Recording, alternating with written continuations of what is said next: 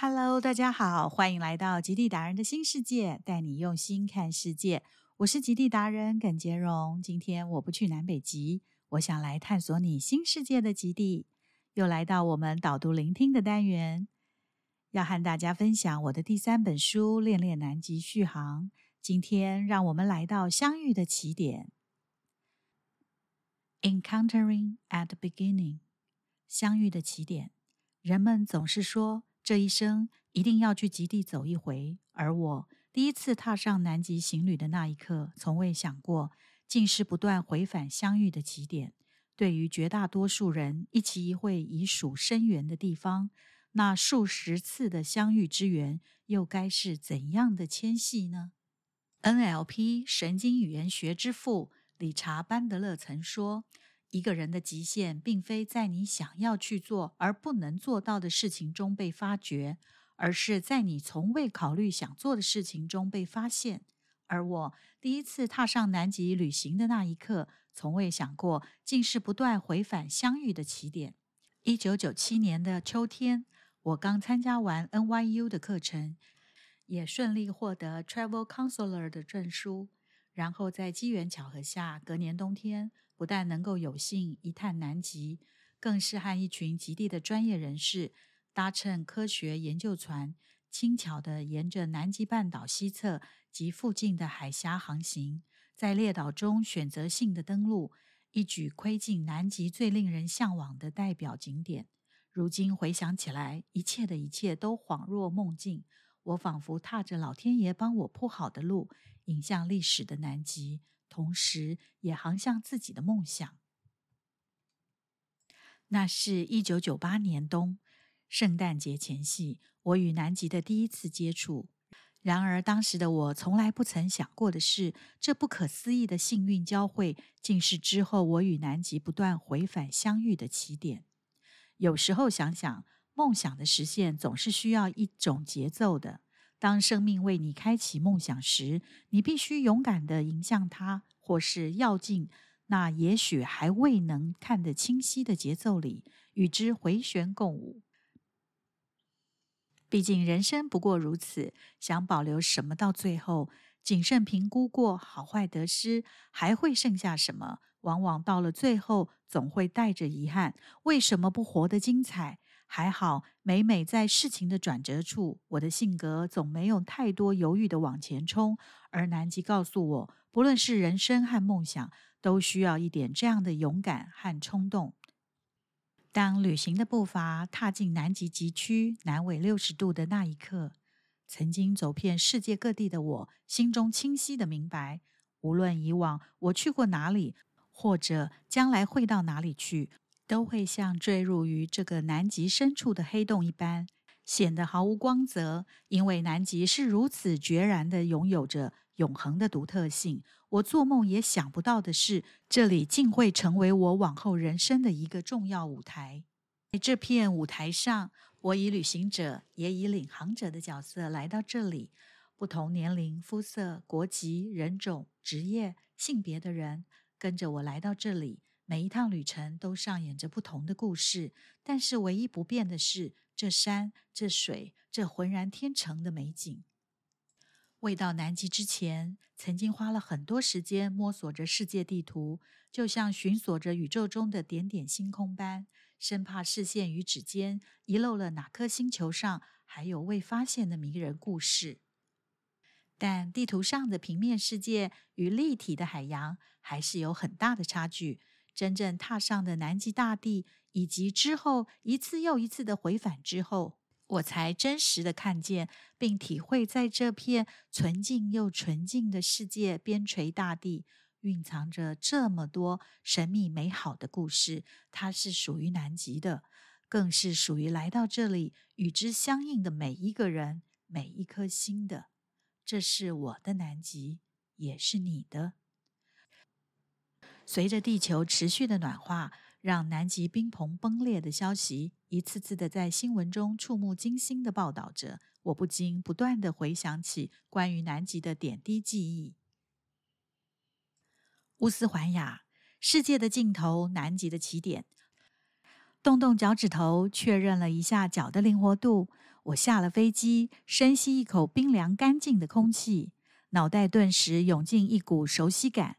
即使你是一个陌生的过客，来到乌斯环亚乌什瓦亚的第一口深呼吸，你就能明白那股既陌生又亲切的感觉。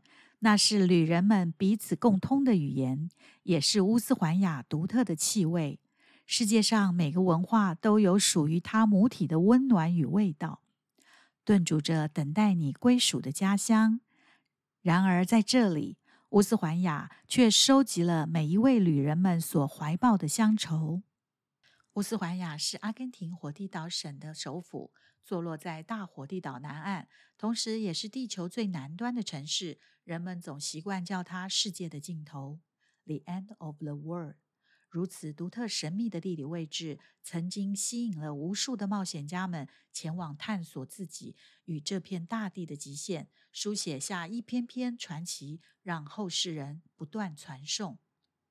乌斯环亚之所以会成为前往南极的重要门户，是因为坐拥群山，南边又远眺碧戈水道 （Beagle Channel）。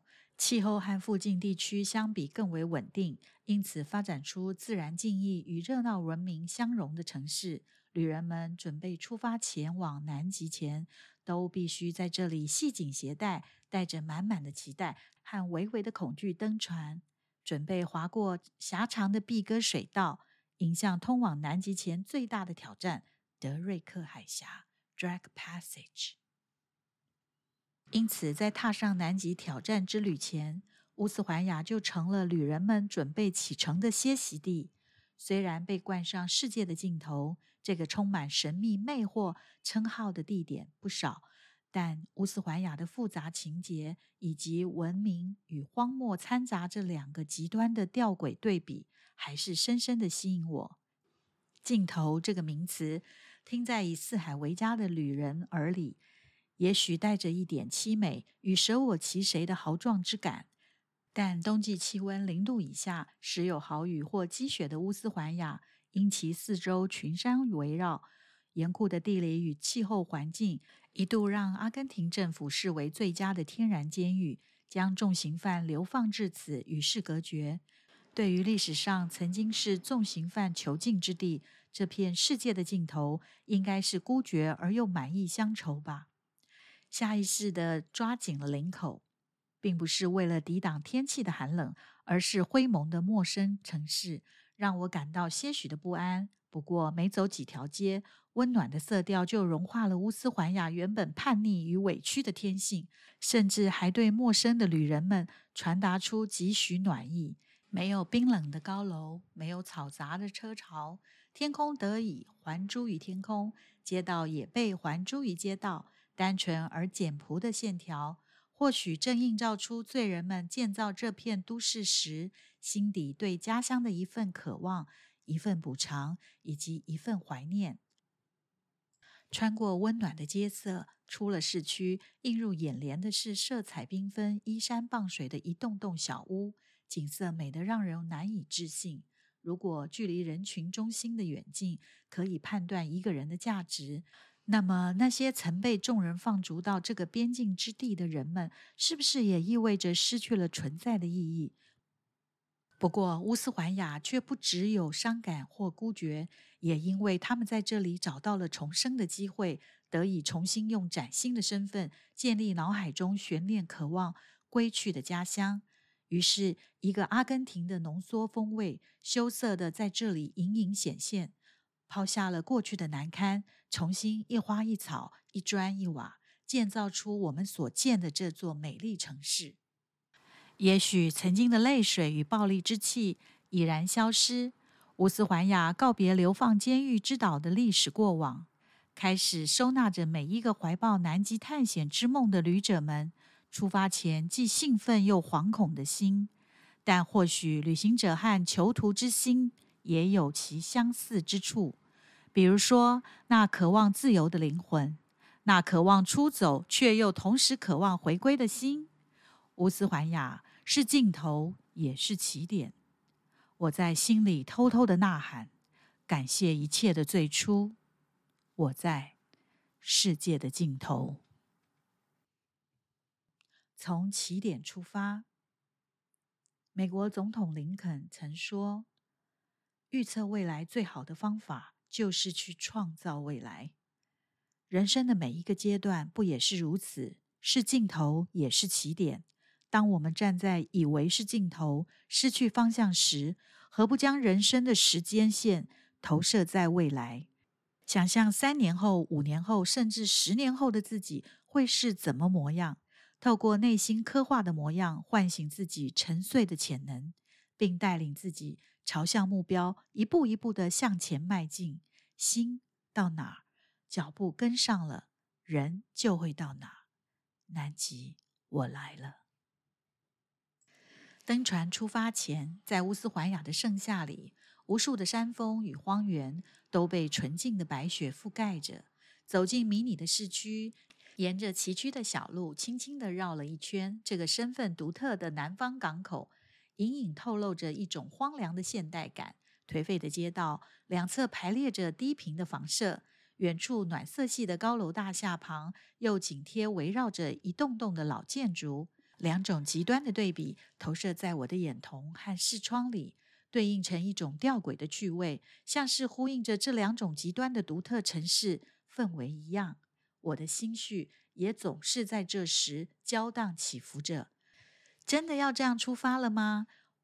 望着港口外停泊着即将带领我们航向南极的船，心中有着出发的喜悦，也有远离的幽微牵系。或许每一段旅行都是这样的。我们期待出发，但又不舍于道别。即将挥别曾经收纳了各种复杂心绪的乌斯环亚，我深吸一口气。旅行和人生很像，要真的完全做好准备，其实是很困难的。当一切都准备好了，也许机会很可能就消失了。或许最理想的准备就是不需要准备的平常心，说不定反而会有意想不到的美好惊喜。鼓起勇气，带着一种兴奋又疏离的心往南极半岛前进。你准备好了吗？别忘了下回和我一起朝梦想出航。南极，我来了。